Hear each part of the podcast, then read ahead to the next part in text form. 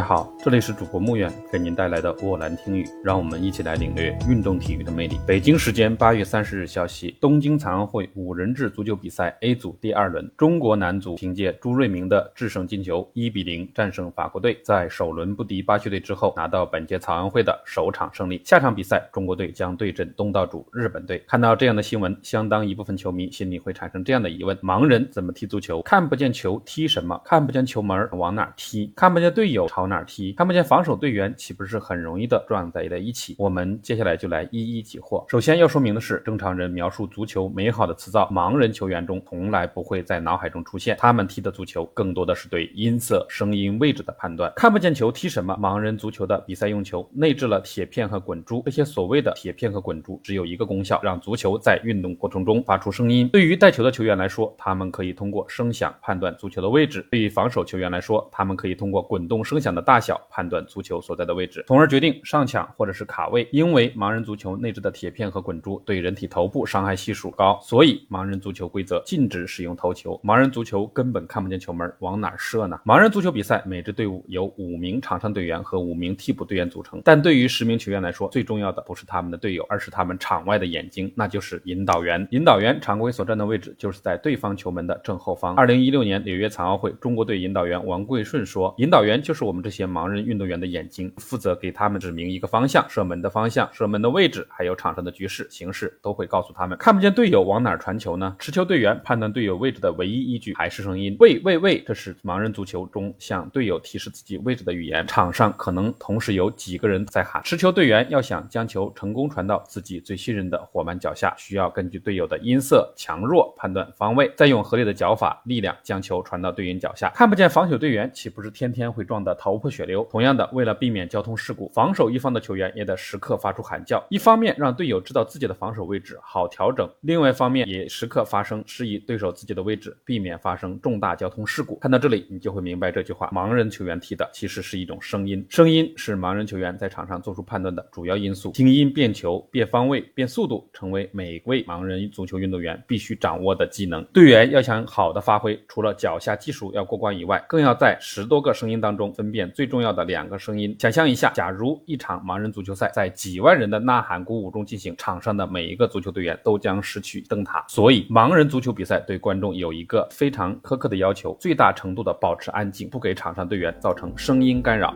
以上就是本期的全部内容，谢谢您的收听，并欢迎您关注主播穆远的沃兰听语。